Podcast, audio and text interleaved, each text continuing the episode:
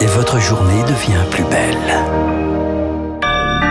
Bon réveil, bonne journée, soyez les bienvenus sur Radio Classique. Mardi 6 juillet, il est 7h.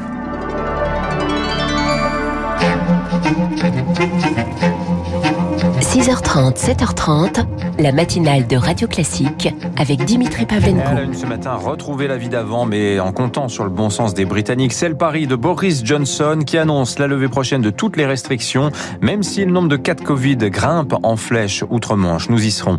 Sanofi devrait mettre son vaccin anti-Covid sur le marché d'ici décembre. Le groupe français vise notamment les pays en développement pour écouler ses doses. Et puis cette offensive à droite, Valérie Pécresse, Laurent Vauquier, Bruno Rotaillot, ils demandent tous ensemble la tenue d'une primaire en vue de la présidentielle. Radio classique. À la une ce matin, donc, le Royaume-Uni, la fin des restrictions, Charlotte de Rouen se profile. Malgré une nouvelle vague de contamination dans le pays, le Premier ministre Boris Johnson a annoncé hier la levée de presque toutes les mesures sanitaires dès le 19 juillet. Plus d'obligation de porter le masque, y compris en intérieur, plus de télétravail encouragé, plus de jauges pour les grands événements. L'annonce intervient alors que le variant Delta circule activement outre-Manche. Ces derniers jours, près de 30 000 contaminations ont été recensées quotidiennement. La décision suscite donc l'incompréhension compréhension, notamment du côté des scientifiques, Camille Schmitt. Les hospitalisations au Royaume-Uni augmentent plus lentement que les contaminations, certes, mais la prudence reste de mise. La British Medical Association rappelle que le nombre d'admissions à l'hôpital a augmenté de 55% la semaine dernière et craint que ce chiffre n'explose dans les prochaines semaines.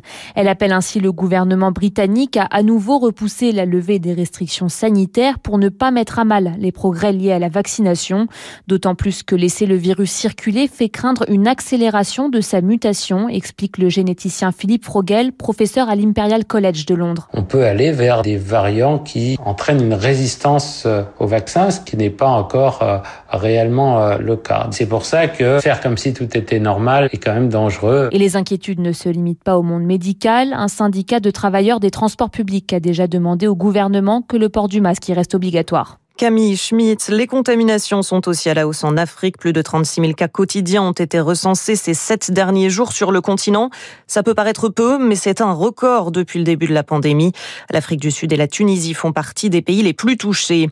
La situation se détériore également en Espagne. Le nombre de contaminations explose. Plusieurs régions envisagent même de rétablir des restrictions cette semaine, alors que le port du masque n'est plus obligatoire depuis seulement dix jours.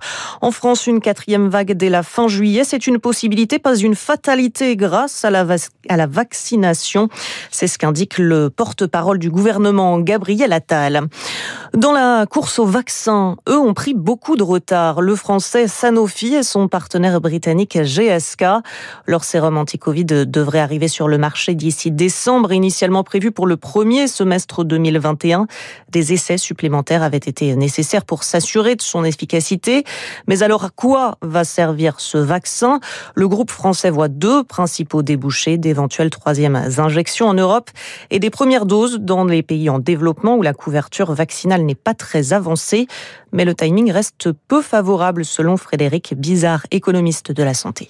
C'est un vaccin de première génération qui arrive après la bataille. Donc, euh, est-ce que ce vaccin peut participer à une campagne de vaccination pour booster les premières doses, servir de rappel, ce qui semble être la stratégie de Sanofi? Euh, Tout ça est très hypothétique, sachant que ces vaccins-là seront insuffisamment efficaces et que d'autres vont sortir. Moderna prépare un boost avec un autre vaccin donc adapté aux variants. C'est une question de timing, c'est-à-dire qu'il sera peu utilisé dans les dans les pays euh, très développés, mais participera quand même à la lutte à l'échelle mondiale. Je vois pas la valeur ajoutée de ce vaccin autre que d'apporter une capacité de production. Des propos recueillis par Rémi Pfister.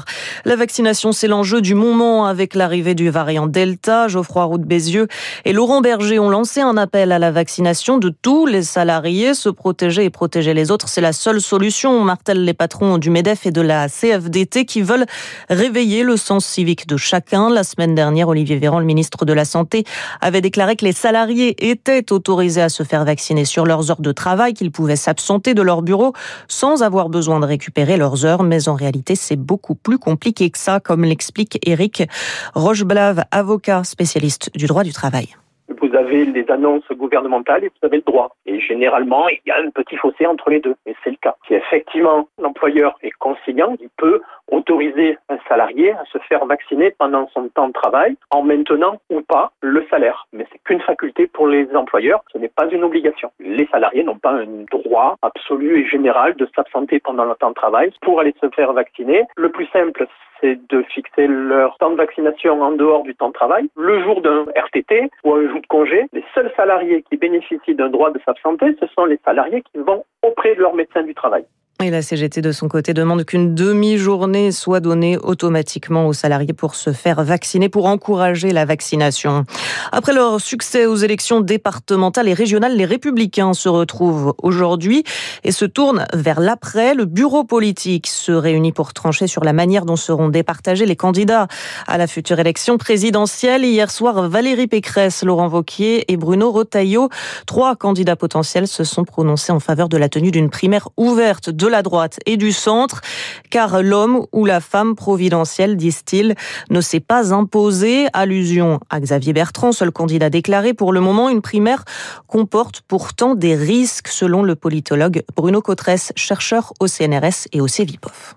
Il y a deux risques importants. Le premier, c'est effectivement d'étaler au grand jour les différences politiques, des différences idéologiques. Et puis, il y a un deuxième risque de polarisation, au fond, de choisir un candidat qui va sembler euh, formidable à ceux qui le choisissent, mais qui par contre n'aurait peut-être pas la capacité à gagner la présidentielle. Et cette, cette dimension est une dimension qui est euh, compliquée hein, dans l'organisation d'une primaire, car il s'agit de gagner l'élection présidentielle et non pas simplement de recevoir les suffrages de ceux qui vous sont déjà acquis.